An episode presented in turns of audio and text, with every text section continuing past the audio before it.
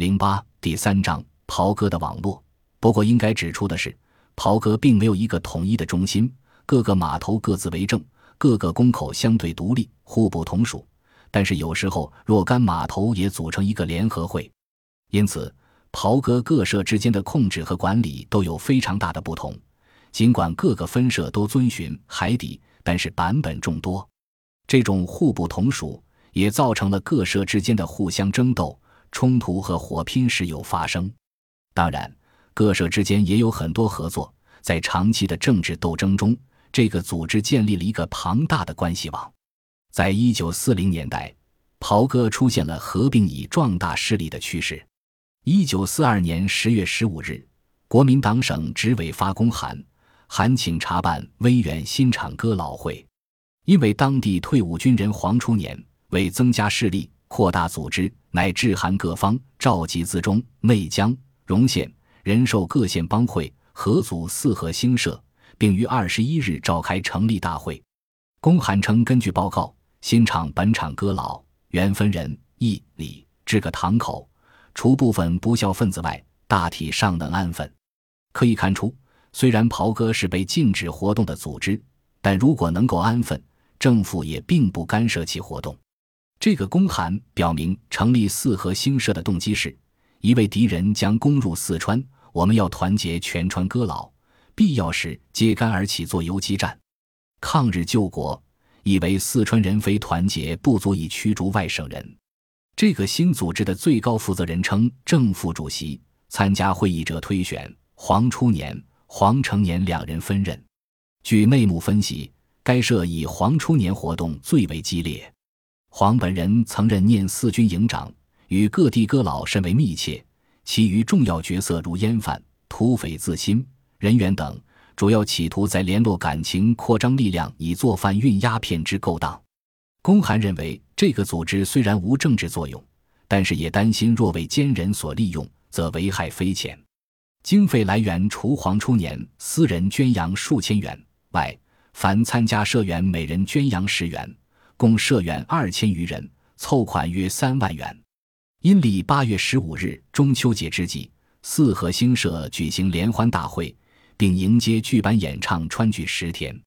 这种活动与过去民间组织如会馆、清明会等的唱大戏类似，而袍哥逐渐有取代了他们的角色的趋势。这份资料有若干点值得我们注意：一是退伍军人成为袍哥的首领。当时袍哥大量渗透进入军队，秘密社会和军队的结合是政府所警惕和担心的。二是这个组织规模极大，联络了四个县的袍哥达到二千余人。三是地方官的参与，乡一级的最高权威乡长、副乡长都在其中。四是其动机也耐人寻味。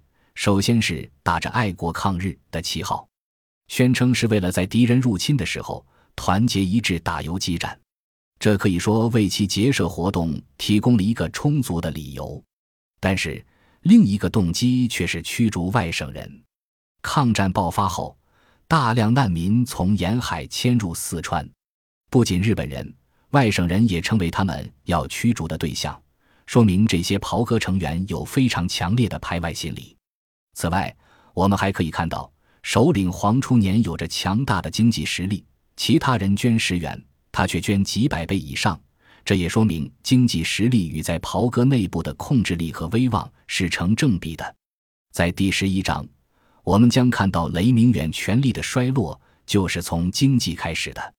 值得注意的另一点是，这份文件并不是下达的命令，也不是关于如何整治袍哥的办法，而是以公函形式，似乎就是某种情况通报。也没有建议采取任何措施，无非是介绍动向，反映了地方政府与袍哥这个地方豪强的微妙关系。这种袍哥活动的情况描述资料，很可能是基于地方士绅的密报，他们产生的背景非常复杂，经常是因为地方的权力之争。其实，我们还应该看到，抗战时期，许多袍哥成员纷纷加入和支持抗战，有钱出钱，有枪出枪。如一九四二年为蒋介石五十五岁生日祝寿，四川袍哥发动了几十万人捐款购买飞机，命名为“忠义号”。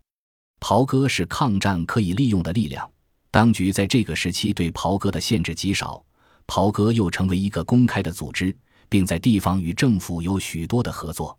川军出川抗日，袍哥在其中起了重要作用。时人便指出，川军的武器不如人，训练不如人，然而他们能够打仗，这原因就是有袍哥组织在做精神武装。有许多川军部队，部队长自己就是舵把子，干部是大哥或三五哥，士兵则有弟兄一样的亲爱京城。平时弟兄们有事，做大哥的代为解决；一旦打起仗来，自然乐于效命了。迁都重庆后，中央直接控制了四川地区。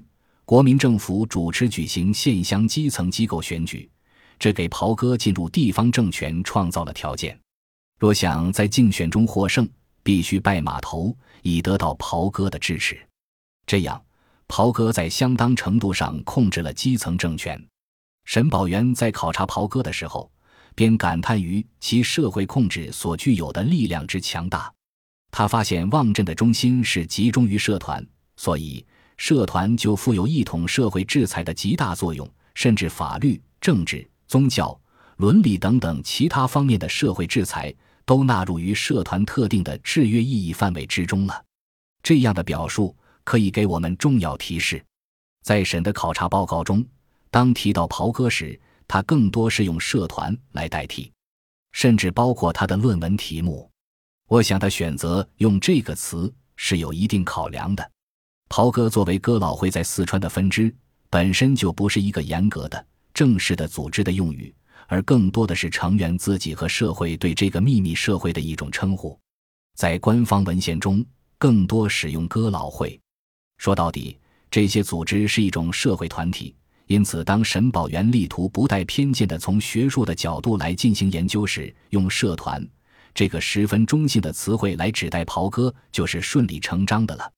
当然，这不是一个一般意义上的社团，他从一个反清复明的秘密会社发展成在四川无处不在、最强大的公开活动的社会组织，并在地方社会秩序甚至地方管理中起着主导的作用。如果没有他们的配合，地方官也无从实施权力。他们同时也是一个暴力团伙，不时扰乱地方安宁。简言之。袍哥一方面是地方社会稳定的积极因素，另一方面却经常成为破坏地方秩序的一种消极力量。本集播放完毕，感谢您的收听，喜欢请订阅加关注，主页有更多精彩内容。